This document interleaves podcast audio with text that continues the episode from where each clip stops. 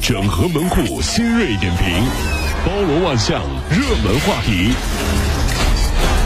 有请陶乐慕容长寿。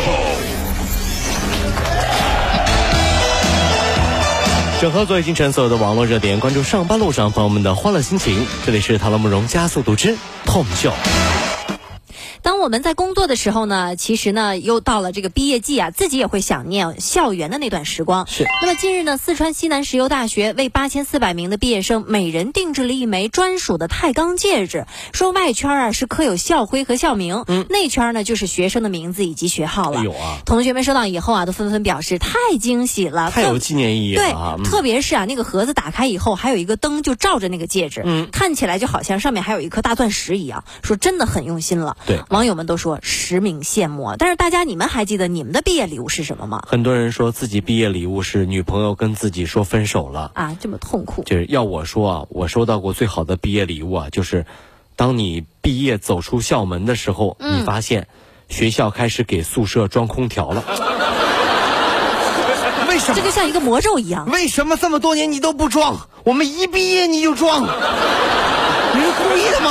就等你毕业呢。 你们是不是装的？你们 是什么毕业礼物？这是？但是毕业以后，大家还会不会再学习呢？当然会啊！但是现在社会上的那些机构靠谱吗？大街上遇到了英语推销，你们会心动吗？是啊杭州的一个姑娘呢，就分享了自己的培训经历，说两年花了四万五千八百元，哎呦啊上课呢没有系统的这种理论性的指导，全程都是自学，自学哦每个月上一节外教课，每节课也只能和外教就说几句话而已。全程自学也就算了，嗯最狠的是我一个朋友，本来英语还可以，就是工作以后呢想提升一下，对吧？嗯就报了个名儿，然后就学那个英语培训班儿就学，哦是吧？下课之后真的是太烦了，干 嘛呀？还要给外教纠正发音，太 外辛苦教纠正发太辛音苦。。好几个下来，好几个月下来之后啊，不同国家的外教啊都表示啊，嗯自从被纠正以后啊，发音比以前好多了，更像英语 了。哪来的、 啊？乌克兰的呀，什都来了么是吧刚果的呀，那菲律宾的呀，反正就就各国那就母语它不是英语，但是它嗯看上去是外国人，他就来当外教了，这很尴尬吗？这个事情对不对啊？所以这是说啊，生活当中做一个靠谱的人是非常的重要的。如果你不小心在车子上忘记了东西，遇到靠谱的司机，那就更放心了啊。最近啊，《滴滴网约车物品遗失管理办法》试行征求意见稿公布了。那么拟规定，乘客因为自身疏忽导致物品遗失的，应该尽量自行领取物品。但如果说没办法自行嗯领取，可与捡到物品的司机协商一下送还的方这式、时人家间给。您送过来、对，啊，以及这送还的这些费用。那么，如果说因为司机原因造成物品损伤了啊，再次遗失的，那司机就应当承担相应的责任赔偿了。大家觉得合理吗？我觉得合情合理啊，啊对吧？拾金不昧是美德，但不包含我送金免费呀、是不是啊？费我对对，我十斤我不昧了，那我就我还还给你送过来免费，那不对了。我觉得这件事儿最重要的意义是什么？提醒大家以后下车的时候呢，仔细检查自己的随身物品，嗯，不给别人添麻烦，也不给自己找麻烦，对不对？嗯。那么，然然后呢，就会不会有人说，当时是在出租车上和男朋友分手的，师傅，我弄丢了我的爱情。师傅，你看到了吗？师傅说：“小伙子，你先醒醒酒，好不嗯啊好？”啊是吧？遇到这样的情况，师傅我说报警啊，我说报警啊，我报警，碰瓷儿的吗？你这不是？对， 有的收费呢是合情合理的，有的收费呢只能是一声叹息了啊！近日，在桂林跟团旅游遭到女导游要求一小时花两万元的视频曝光了。那么视频当中啊，疑似游客在某个站点就没有购物，那么女导游呢就对游客喊话威胁，告诫游客来了就得花钱也。不来不行啊，对不来就还不来说了花钱不行啊，这不管游客图桂林哪一样来的，既然来了就得马上下车，在一个小时内给我花两万块钱。一个小时之内在桂林花两万块钱，我是需要买个商铺啊，我是。我干什么来了？ 我这都说在家靠父母，出门靠朋友。嗯，但是遇到这样的黑导游，那就出门就不是靠朋友了啊。啊那基本是买东西你就是朋友，不买东西我就是你父母，是吧？啊，训你跟训的孙子一样是吧？所以呢，对于消费者是上帝啊，这个上帝呢和上当啊只有一字之差。小心上当啊！ 小心上当，不是说你是上帝啊，这是。， 对，近日在广东东莞一法院拍卖二手的法拉利，二手法拉利，，对，起拍价一千七百零一块。这么便宜的吗？是啊呀，为什么这么便宜呢？法院的工作人员也介绍了，说该车呀没有任何登记以及购车的手续，且造假套牌不能过户，所以说呢不能开车上路，只能作为废铁评估拍卖。哎呦，啊，拍卖以后，拍拍卖成功以后啊，这个买家呢还需要多付一万多块钱的停车费。嗯，那么拍卖平台的人员也是介绍了，该车将于六月二十号就要开拍了，目前已经有二百五十多人报名了，吸引力还是非常的大的。而且呢，个人判断一下，成交价啊会远远超过这个价格。网友们也都在琢磨这事儿，说这法拉利五九九重约一点六吨，折合五毛三分钱一斤。嗯，第一次见法拉利论斤卖呀。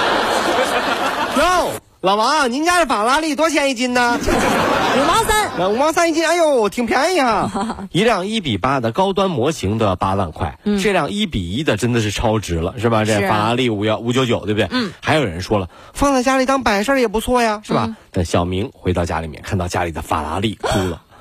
爸爸，难道你是亿万富翁？你是不是为了让我低调一点，瞒了我这么久，爸爸？ 是啊，哪来的法拉利呀、门口爸爸这么说，哪有啊？这是我从门口停车场买的废铁。还怪沉的呢。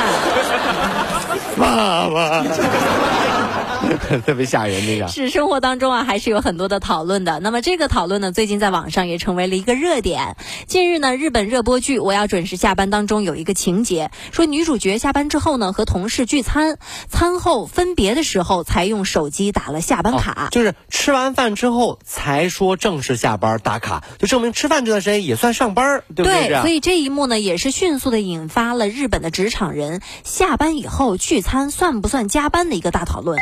有的人就认为算，有人认为那不算。专家认为了说，公司应该制定一个明确的规定，免除员工们的顾虑。那么大家怎么看待这件事儿呢？其实这事儿啊是有一个全世界的普遍性的，不只是日本啊，咱们中国也一嗯样。很多时候，咱们举个例子啊，下班了啊，好打卡下班儿，这时候老板突然间出来了，那个小丽啊，嗯今天晚上啊从这广州来了个很重要的客户哦，哦晚上呢你陪我一起吃个饭 吧。可是老总，我老公在家里面都等好，饭都烧好了。工作重要还是老公重要啊？你看老板重要还是老公重要啊？这一说好像还是工作哈。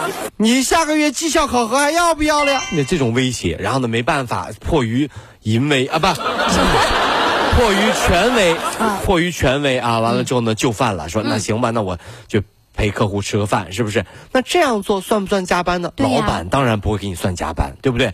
啊，吃完饭走啊，小丽，谢谢你今天晚上陪客户，回去跟你老公说不好意思啊，麻烦你了，这事儿就过去了，翻篇了。下一次又回来跟你说，小丽啊，从上海来了一个 客户。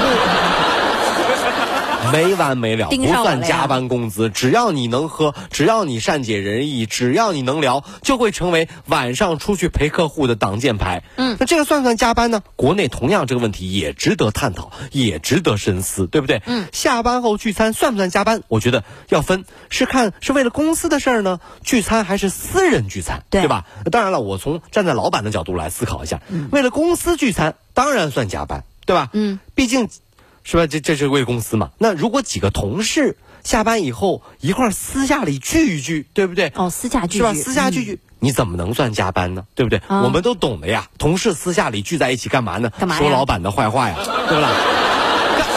这问题来就是，就是你们聚在一起说老板坏坏话，还让老板付加班费，是不是有点过分了？ 这老板又不傻，你这什么意思？你们集体聚起来骂我，我还要付钱？明天我们又说你了，给个加班费吧。呃心好痛啊，有没有？